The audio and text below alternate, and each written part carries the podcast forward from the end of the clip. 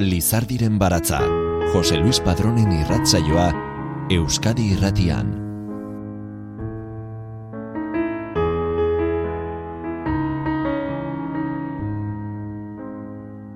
Gabon guztioi ongietorri, Lizardiren baratzaren irratzaio berri honetara.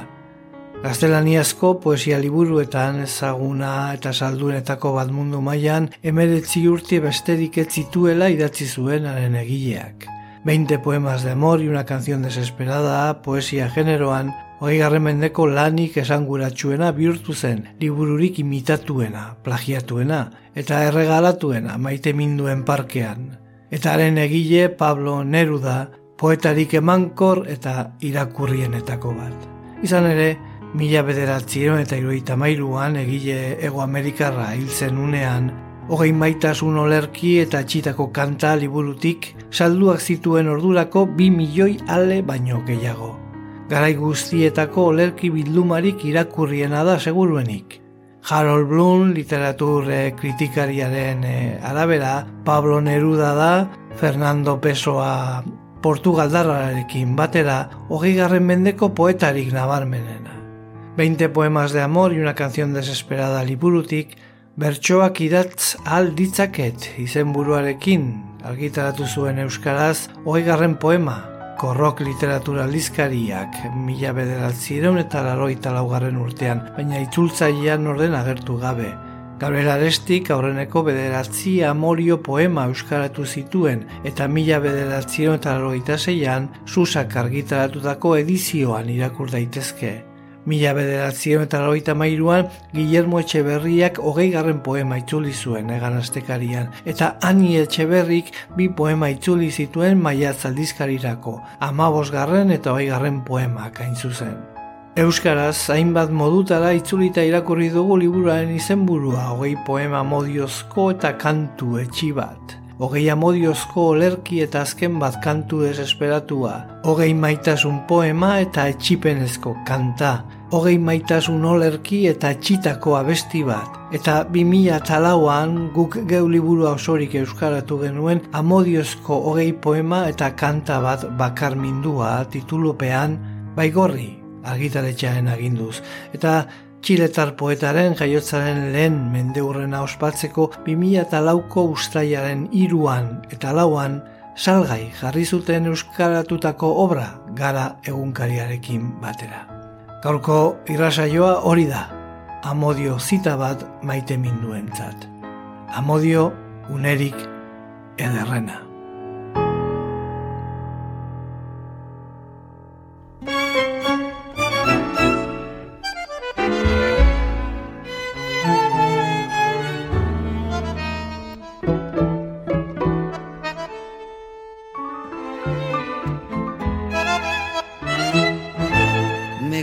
Cuando callas, porque estás como ausente y me oyes desde lejos y mi voz no te toca.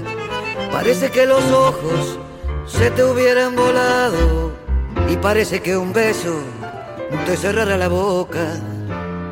Como todas las cosas están llenas de mi alma, emerges de las cosas, llena del alma mía, mariposa de sueño te pareces a mi alma y te pareces a la palabra melancolía.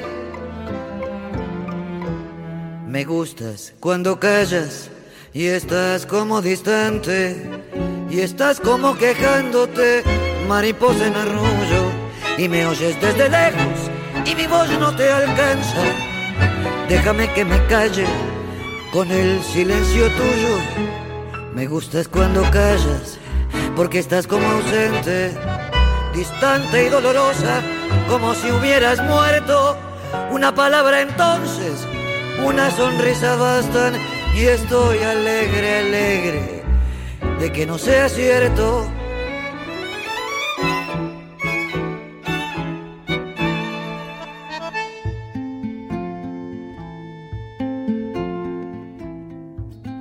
Déjame que te hable también con tu silencio, claro como una lámpara, simple como un anillo. Eres como la noche, callada y constelada. Tu silencio es de estrella, tan lejano y sencillo. Me gustas cuando callas y estás como distante y estás como quejándote, mariposa en arroyo, y me oyes desde lejos mi voz no te alcanza. Déjame que me calle con el silencio tuyo. Me gustas cuando callas porque estás como ausente, distante y dolorosa, como si hubieras muerto.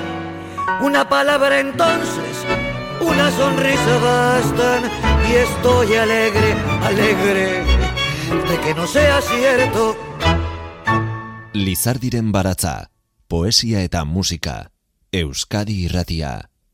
Laket zaitut bestetan ez bezala isila, zaudelako bertan ez bazina bezala, eta urrutitik zara nire mintzoaren bila, eta ukitzerik ezintzaitu nire ahotsak.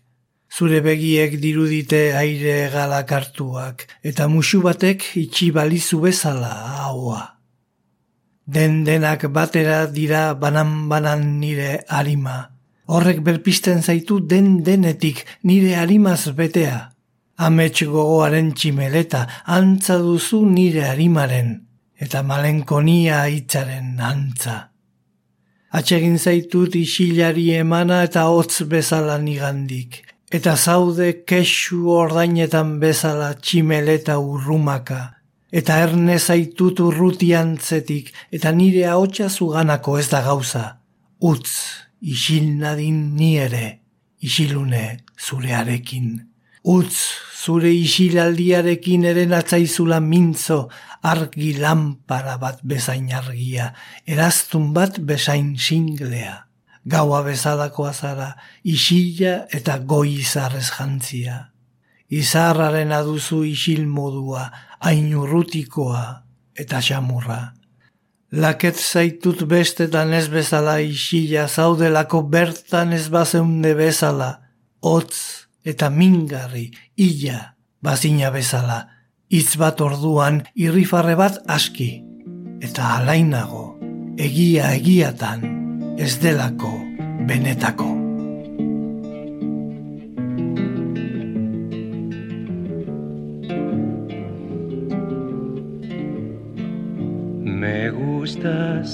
Cuando callas porque estás como ausente y me oyes desde lejos y mi voz no te toca.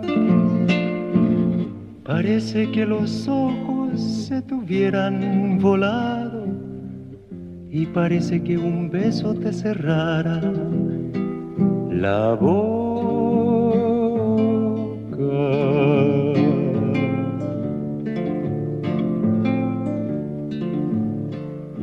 Me gustas cuando calla y estás como distante y estás como quejándote mariposa en arrullo y me oyes desde lejos y mi voz no te alcanza. Déjame que me calle con él, silencio tú.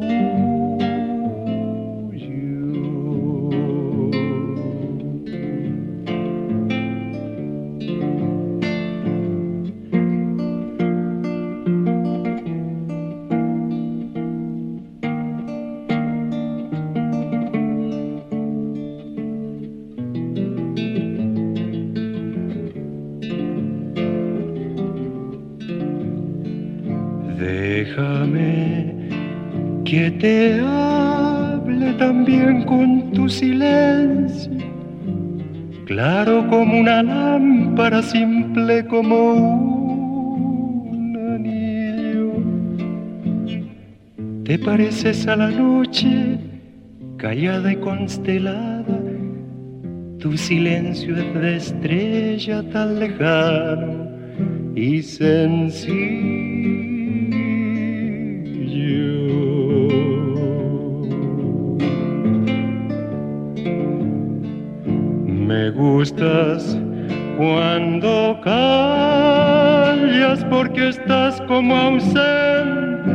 Distante y dolorosa como si hubieras muerto.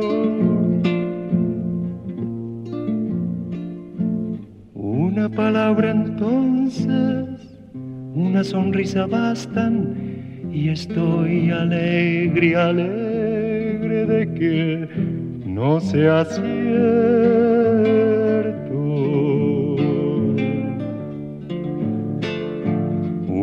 Palabra entonces, una sonrisa bastan y estoy alegre, alegre, alegre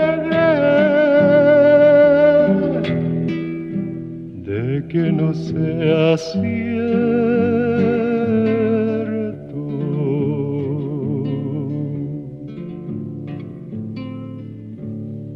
Horrela, euskaratu genuen eh, amausgarren poema. Me gustas cuando callas porque estás como ausente, bertsoaren gatik eh, oso ezaguna egiten eh, zaiguna. Eta ani etxeberrik eskaintzen digun bertsioa duzue onako hau. Isiltzen zirelarik maite zaitut urrun bazine bezala zirelakotz.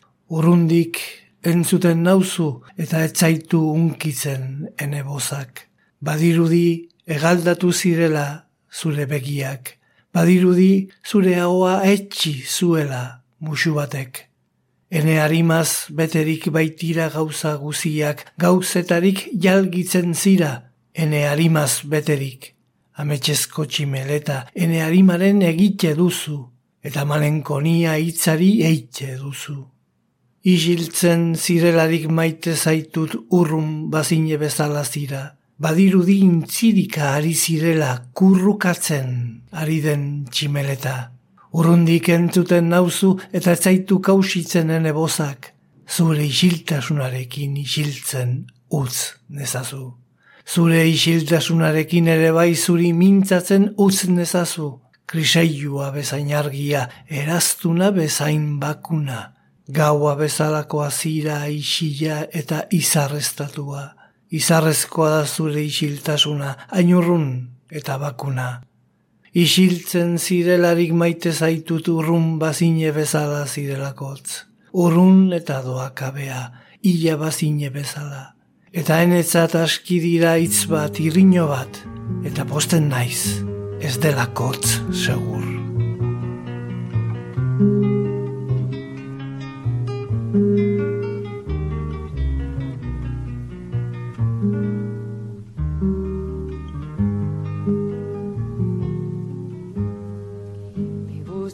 Cuando callas porque estás como ausente y me oyes desde lejos y mi voz no te toca. Parece que los ojos se te hubieran volado y parece que un beso te cerrara la boca.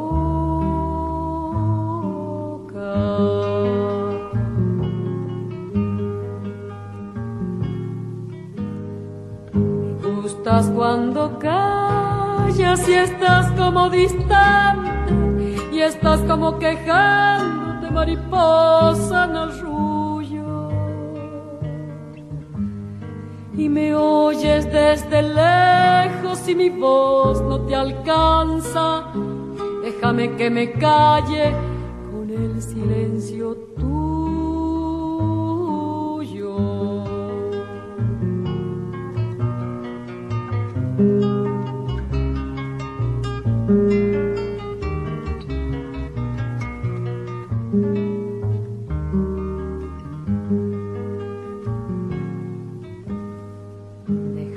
Que te hable también con tu silencio, claro como una lámpara, simple como un anillo.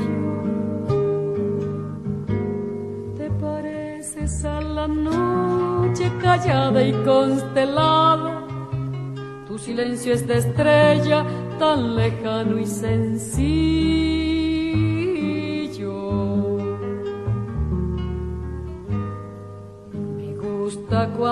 Callas porque estás como ausente, distante y dolorosa como si hubieras muerto.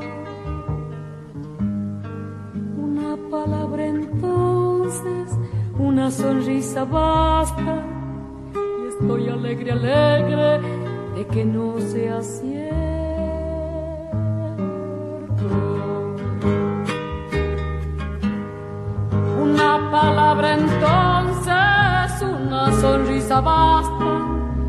Y estoy alegre, alegre, alegre.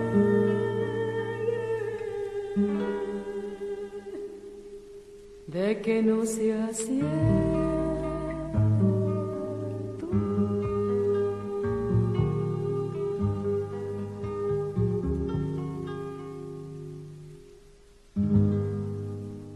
Pablo Nerudak idatzitako olerkiaren hiru abesti ekarri ditugu barru guztiaren edertasunean e, esnatu zaigun sarrera honetara. Adriana Varela, Victor Jara eta Mercedes Sosa bezlarien e, bertsioak erabili ditugu urrenez urren. Nerudaren hogei poema modiozko eta kantu etxibat liburuan e, dauden poema guztiak Ez daude musikatuta, baina bat baino gehiago aurkitu dezakegu beste hainbat kantarien diskoetan ere. Horiekin batera egingo dugu gaurko ibilbidea, modu bana ezinian ederki lotuak, elkar eh, gurutzatzen olerkiak eta kantuak. Euskadi irratian, Lizardiren baratza.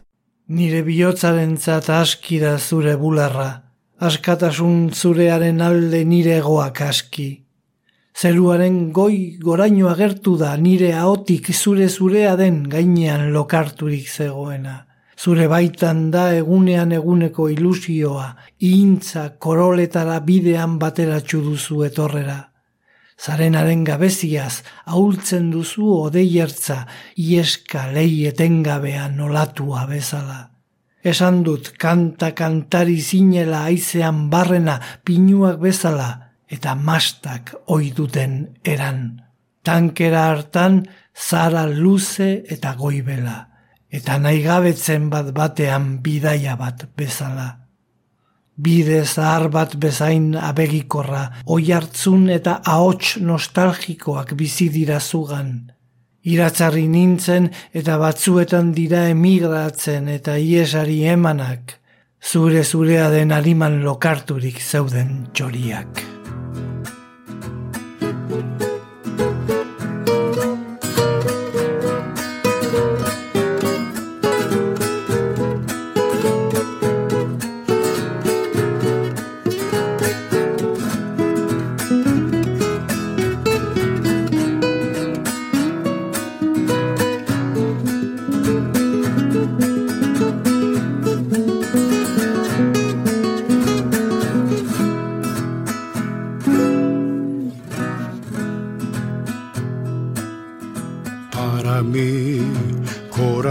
Hasta tu pecho, para tu libertad basta mi sala. Desde mi boca llegar hasta el cielo, lo que estaba dormido sobre tu alma, sobre tu alma.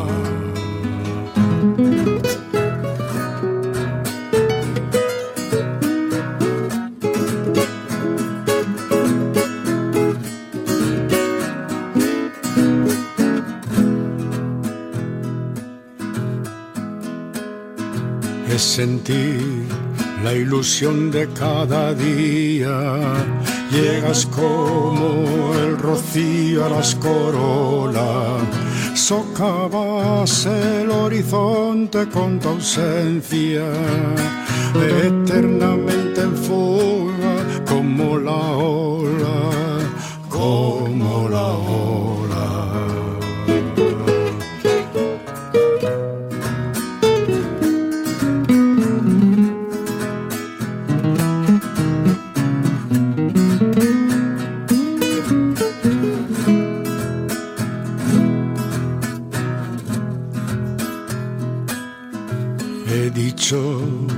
que cantabas en el viento, como los pinos y como los mástiles, como ellos eres alta y taciturna y entristeces de pronto como un viaje, como un viaje.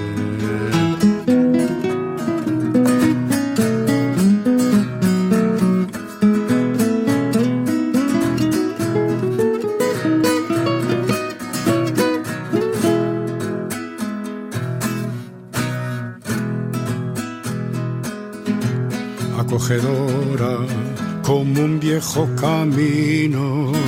Te pueblan ecos y voces nostálgicas.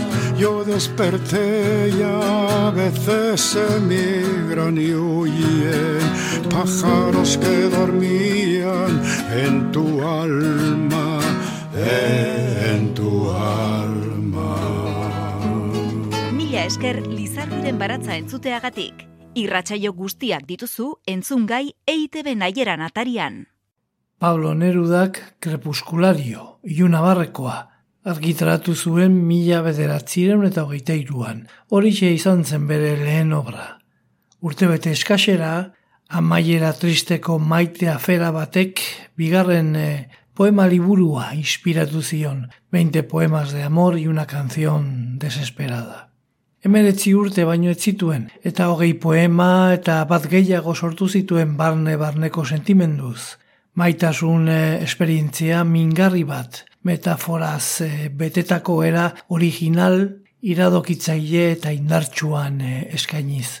Obra horrek bere alako sona eta arrakasta izan zuen, eta irakurre harrapatu eta liuratu egin zuen liburu soil bi argitaratuak zituela Txileko poeta handienetako hartu zuten. Nerudaren obrarik eh, ezagunena da, modiozko gehi poema eta kanta bat bakarmindua. Oso gutxi dira munduan haren zabalkundea lortu duten liburuak. Poema liburuetan ere salduena omen da, gaurkotasunez jositako obra klasiko bihurtu da iezkorra eta unibertsala den sentiera azaltzen du maitasun hizkuntzaren anistasuna. Guztiz, herriko jaden liburua Carlos Gardelen tangoak bezala dibidez. Mundu mailako mito egin dena. Nork ez ditu ezagutzen eh, esaterako bere amagosgarren poema laket zaitut bestetan ez bezala isila eta oaigarrena. Idatz nitzazke bertxorik tristenak eta duen magia barne barneko eta guztiz kutsakorra. Eta hori guztiak labur biltzen dituen beste honako arrazoi hau. Liburu hau da nerudaren ondarea. Horretan biltzen baita gerora nerudak idatziko dituen e, liburuen genesi poetikoa. Osorik euskaratu genuen txiletar poetaren jaiotzaren lehen mendurren azelata. Baigorri argitaletxearen enkarguz eta 2008ko ustaiaren iruan eta lauan salgai jarri zuten euskaratutako obra gara egunkariarekin batera. Ez dakit edizio horretatik ez omen da alerik etxean bila jarri naiz eta ez dute zertopatu akaso liburutegiren batean bilatuta. Zorionez, liburua susa literatura argitaletxeko euskarari ekarriak web gunean irakurre daiteke osorik. Hortik hartuko ditugu, zazpigarren poemaren euskarazko bi bertsioak. Lehen bizi datorrena gurea, ez garrantzia gehiago maten eh, diogulako. Bigarren bertsioak dakarren opari formako sorpresa galez dadin e, baizik. Zazpigarren poema. Arratxaldearen alde egina sare tristeak zabaltzen ditut, zure begi ozeanikoetara handatenkatzen eta goreneko surik handienean erretzen ene bakardadea, besoak birakari naufrago bat bezala. Egiten ditut seinale gorriek zure begiso gabeen gain. Uinkintzan diardutela itxasuek bezala faro baten ertzean. Laino ilun itxusien gordeleku, eme urrutiantzean, zure begiekin dator izu ikararen itxasertza batzuetan. Arratxaldearen alde egina zabaltzen dituten esare tristeak, zure begien kontra dabilen itxaso horretan. Gautxoriek mokoka hartzen dituzte aurreneko izarrak dir-dir, nire harima bezala maite zaitu danean. Bizi doa gaua bere itzalezko behorrean, galburu urdinak isurtzen zelai gainean. Bigarrena irakurriko dizuedana Gabriel Aresti maixua euskaratua da. Honela dio. Arratxaldean makur botatzen ditut nire sare tristeak zure begien itxasoan. Han luzatzen da eta izetzen da fogerarik garaienean nire bakartadea irauka besoak naufrago. Ez dauden zure begietan egiten ditut seinale gorriak. Uin estatzen dira itxasua bezala faroaren bazterrean. Iunpeak baizik ez duzu gordetzen embra, urrun eta nirea zure begirakunetik eraikitzen da izuaren bazterra arratsaldean makur botatzen ditut nire sare tristeak, zure begiak inarra usten dituen itxaso horretara. Gaueko txoriek mokostatzen dituzte lehenbiziko izarrak, nire harima legez dir-dir maite zaitu danean. Gauen dabil laboinka bere behori juntxuan barraitzen, azidunduak alorretan.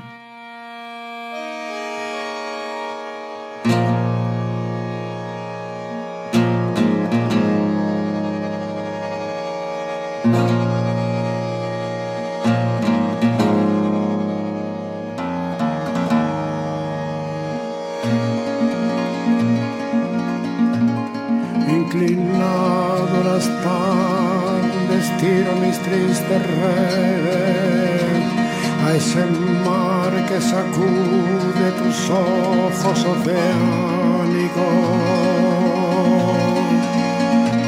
Allí se estira y arde la más alta hoguera.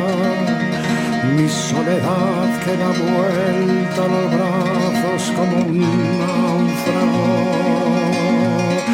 Hago rojas señales sobre tus ojos ausentes que olean como el mar a orilla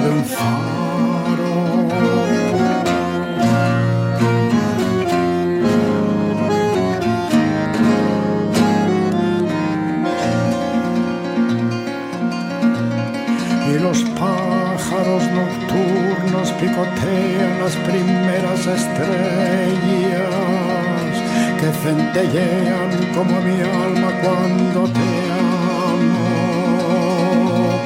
Y galopa la noche en su yegua sombría desparramando espigas azules sobre el campo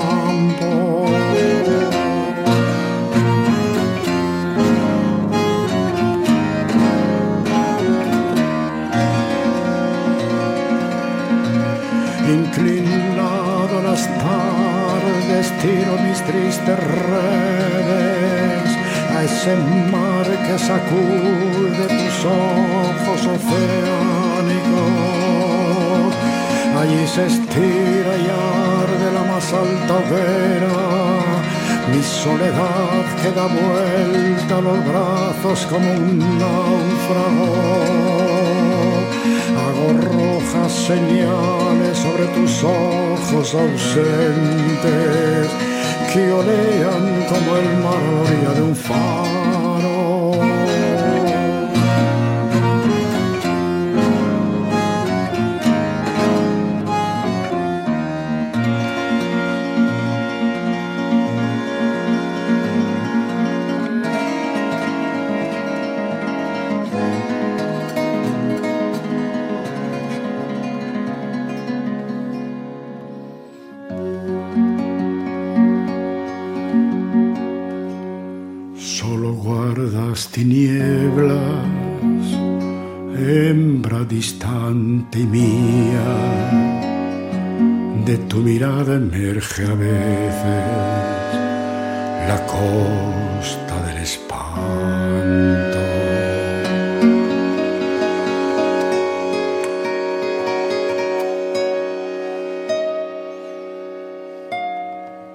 Aste artean eta igandean, Lizardiren baratza, Euskadi irratia.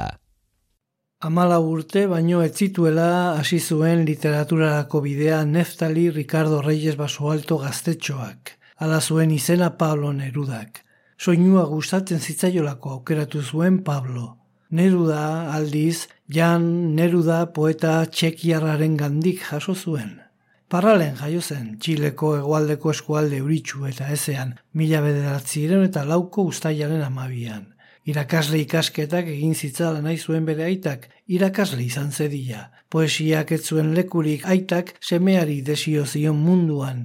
Ez zuen komprenitzen, neftali gaztetxoak letretarako zuen afizioa.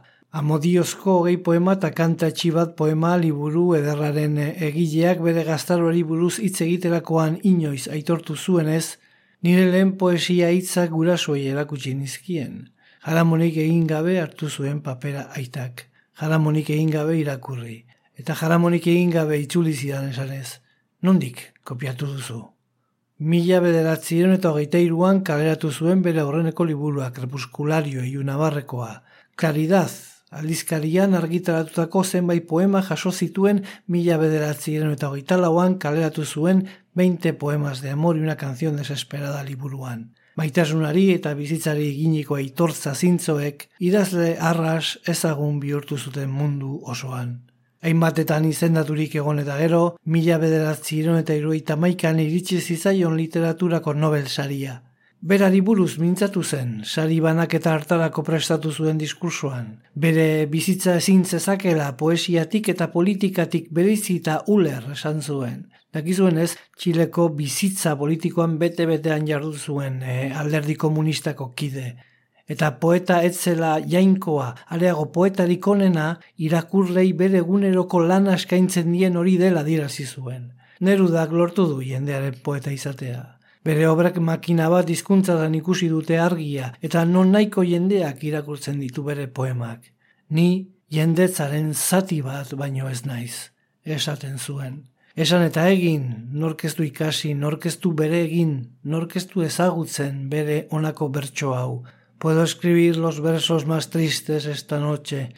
Oigarren poema hasten baitu bertso lerro horrekin, eta hainbat bertsioekin gozatu daiteke euskaraz. Honako hau, eta honela dio, Guillermo Etxeberriak egindako itzulpenean. Gau honetan bertso tristenak idatz ditzaket, adibidez, gaua izarniatua dago eta astroak urrunean dardarizoz daude.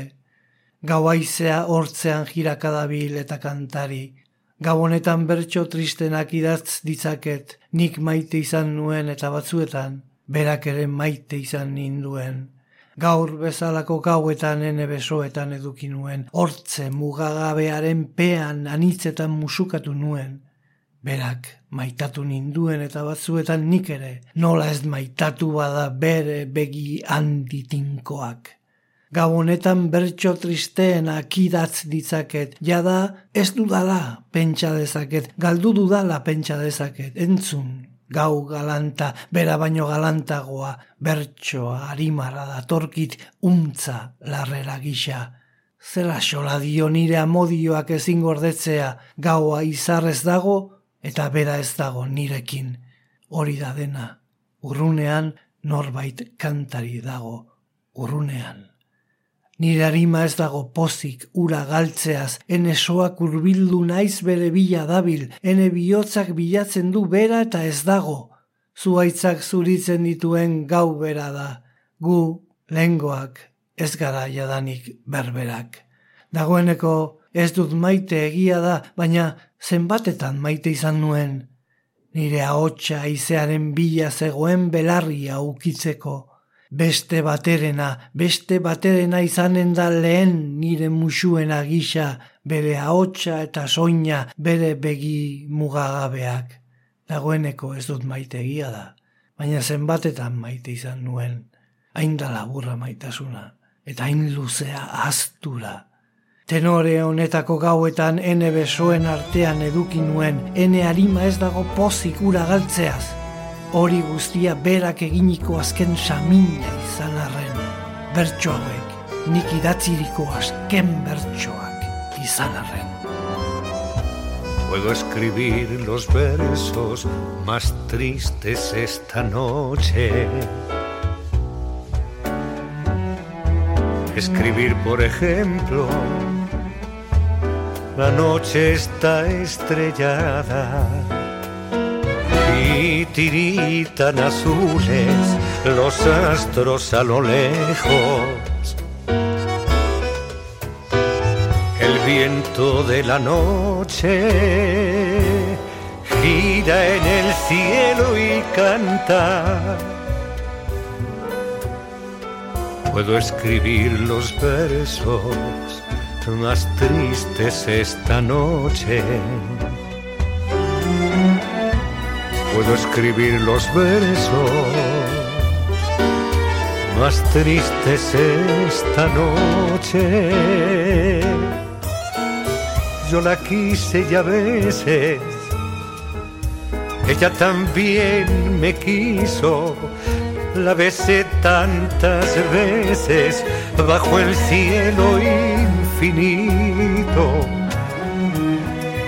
De otro será, de otro, como antes de mis besos. Es tan corto el amor, es tan largo el olvido. Puedo escribir los versos más tristes esta noche. Su voz, su cuerpo claro, sus ojos infinitos, oír la noche inmensa, más inmensa sin ella. Pensar que no la tengo sentir que la he perdido. Puedo escribir los versos más tristes esta noche.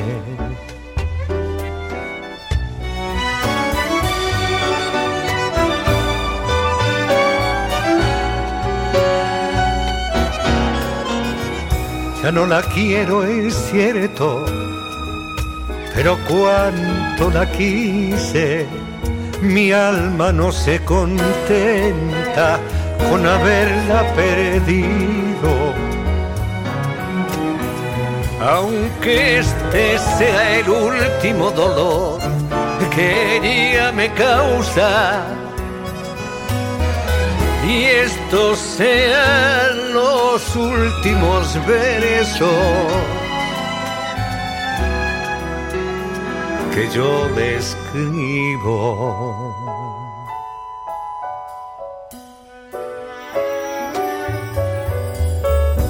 Puedo escribir los versos más tristes esta noche. Puedo escribir los versos más tristes esta noche.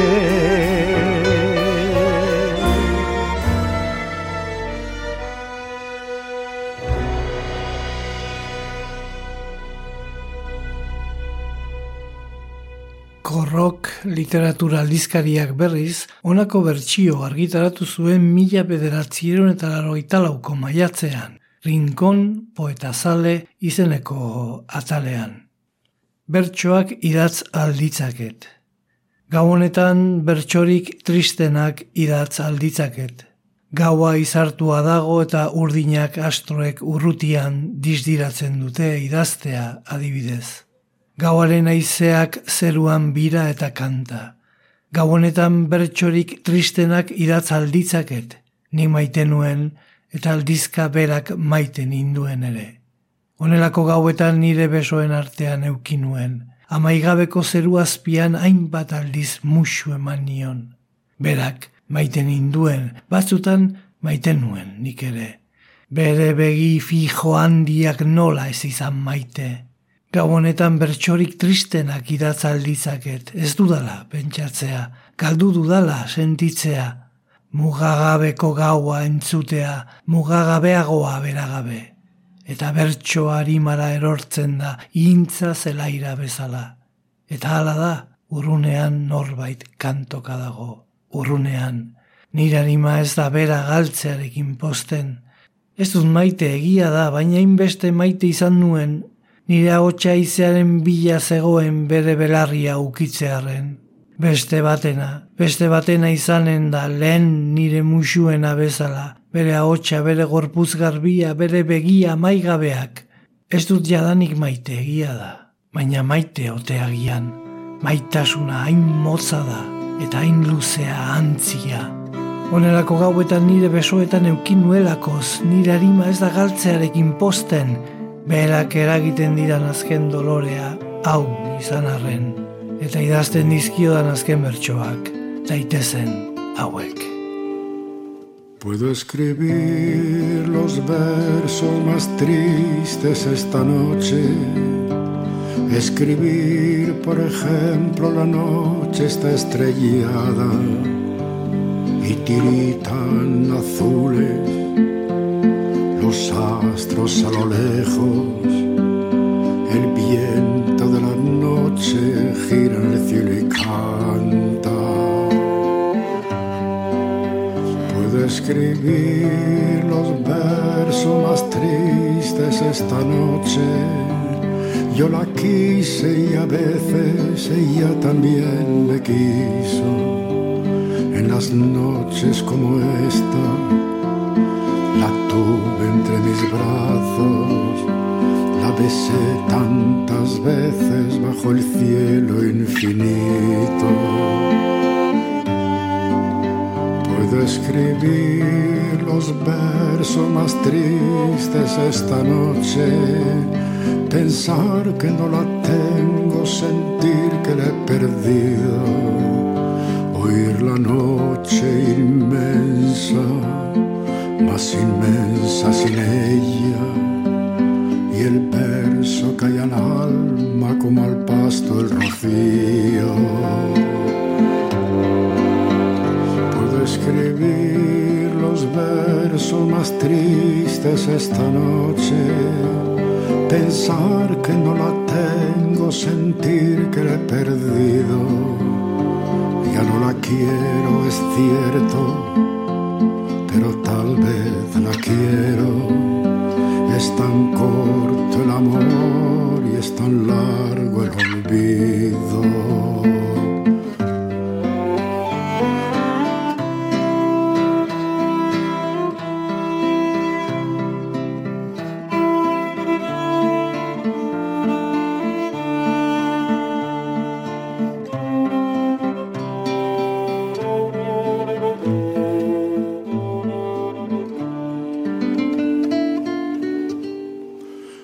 escribir los versos más tristes esta noche.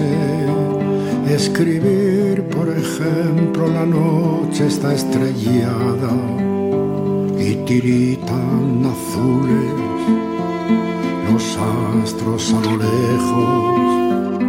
El viento de la noche gira en el cielo y canta.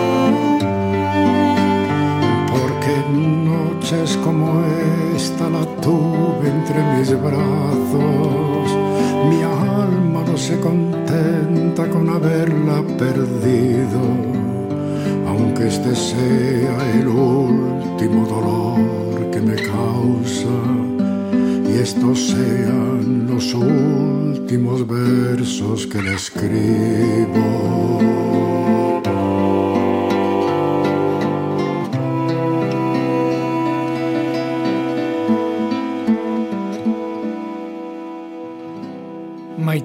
Maitasunari eta amaitu den bikote harremanari buruzko poemarik zorrotz eta ederrenetakoa da nerudaren e, oegarren poema.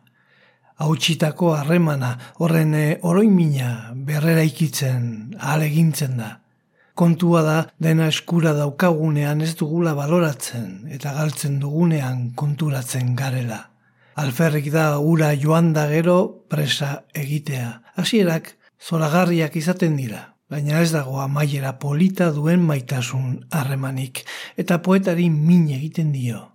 Eta jada Ez duela lehen bezala maite esango du, baina esate utxak sortzen dizkio nahiko espanto, nola esan dezake hori, ziur dakieta, maiti izan zuela, zoratzeraino. Baina egia da ere, denboraren poderioz, elkarren ganako maitasuna itzali egiten dela.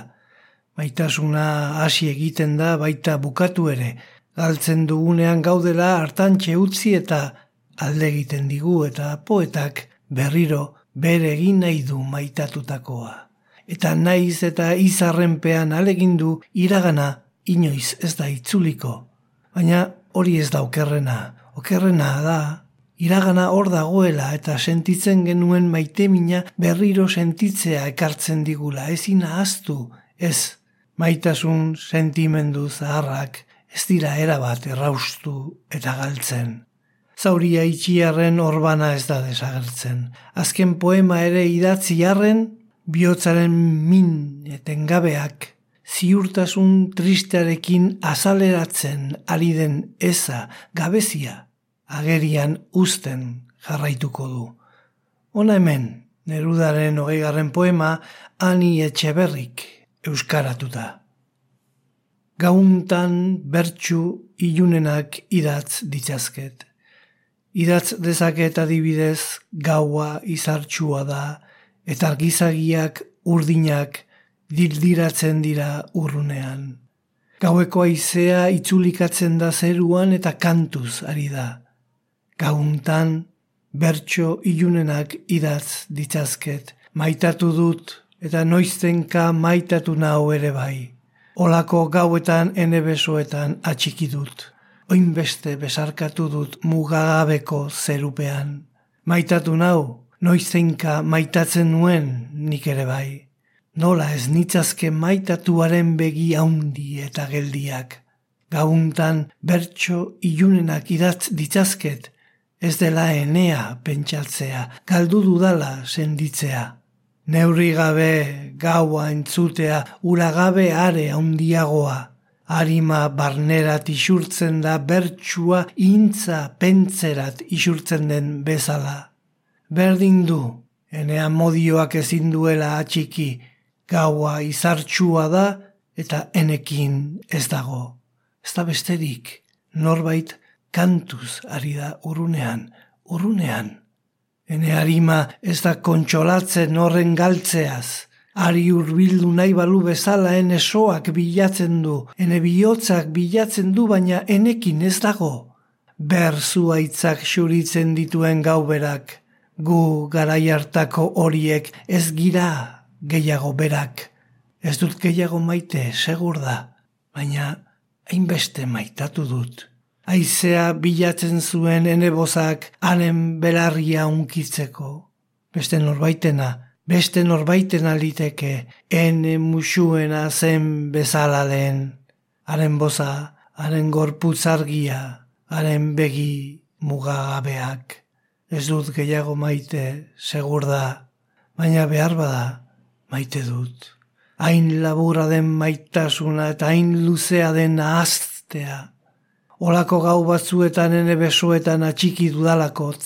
Ene harima ez da kontsolatzen horren galtzeaz jasan arazten dauten azken mina baldin bada ere, idazten dizkiodan azken bertsuak baldin badira ere.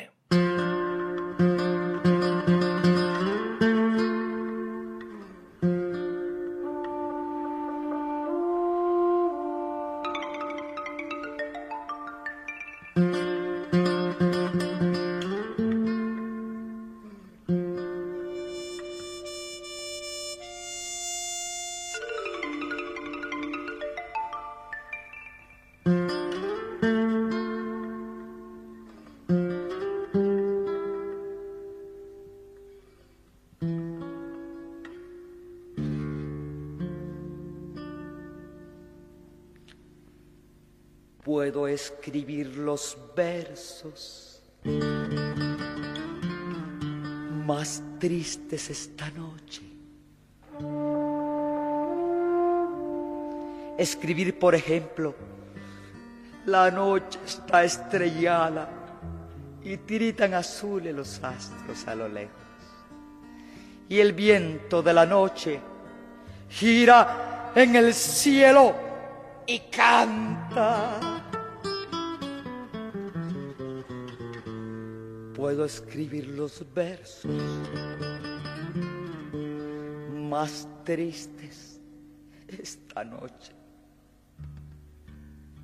Yo, yo la quise ya veces. Ella también me quiso. La besé tantas veces bajo el cielo infinito. De otro será de otro, como antes de mis besos. Es tan corto el amor y es tan largo el olvido. Puedo escribir los versos más tristes esta noche. Ya no la quiero, es cierto, pero cuánto la quise su voz, su cuerpo claro, sus ojos infinitos, oír la noche inmensa, más inmensa sin ella, pensar que no la tengo, sentir que la he perdido. A lo lejos alguien canta, a lo lejos mi alma no se contenta con haberla perdido aunque este sea el último dolor que ella me causa. Y estos, este los últimos versos que yo le escribo. Puedo escribir los versos más tristes, más tristes esta noche.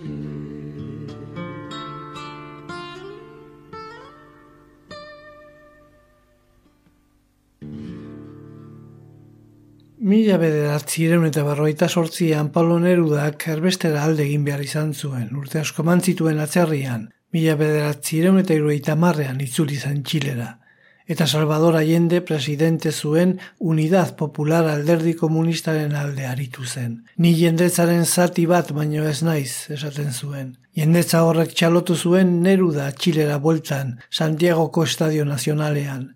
Herritarrak, politikariak eta militarrak bildu ziren bertan Nobel saria irabazitako herrikidea omentzeko. Han zegoen Augusto Pinochet generala ere. Urte biren ondoren, estatu kolpea emango zuen general berbera.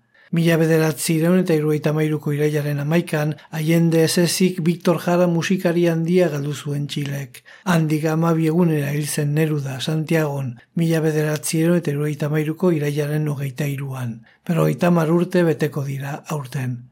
Mundu osoko herritarren ezintasunaren aurrean, zenideek eta lagunek idazlearen iotzari gaubella egin zioten etxea arpilatu eta suntxitu zuen matxinatutako militar talde batek. Txilek amabiegunen buruan Salvador Allende, Víctor Jara, Pablo Neruda eta askatasuna galdu zituen. Baina poesiaren eta maitasunaren indarra ezin izan zuten ezabatu eta ezingo dute. Mi esker zuen arretagatik, datorren asterarte.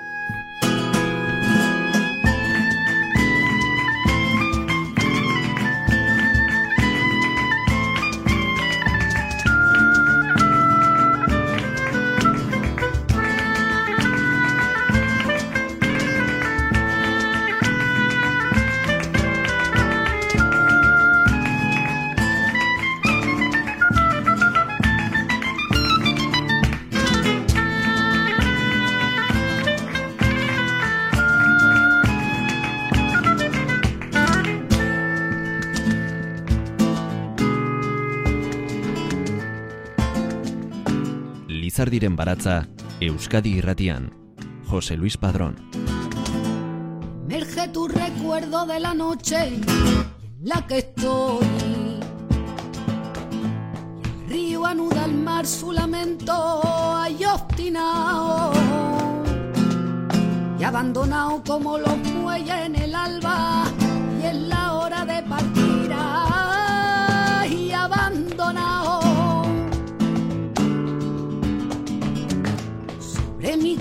corazón llueve en fría corola.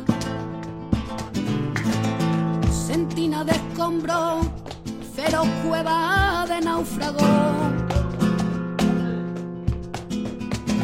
En se acumularon las guerras y los vuelos de ti.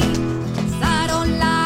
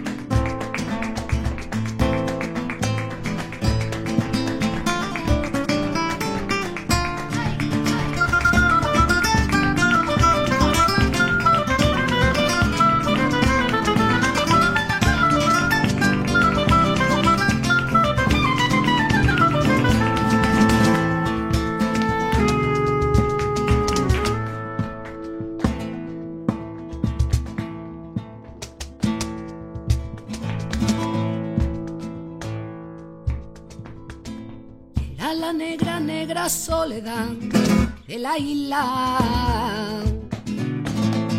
Allí, mujer de amor, me acogieron tus brazos.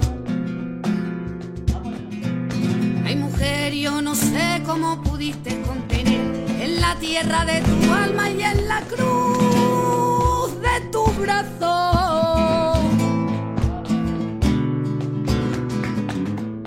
deseo de ti fue el más terrible más revuelto y ebrio, el más tirante y ávido. Era la sella, era el hambre y tú fuiste la fruta, era el duelo y la ruina y tú fuiste el milagro.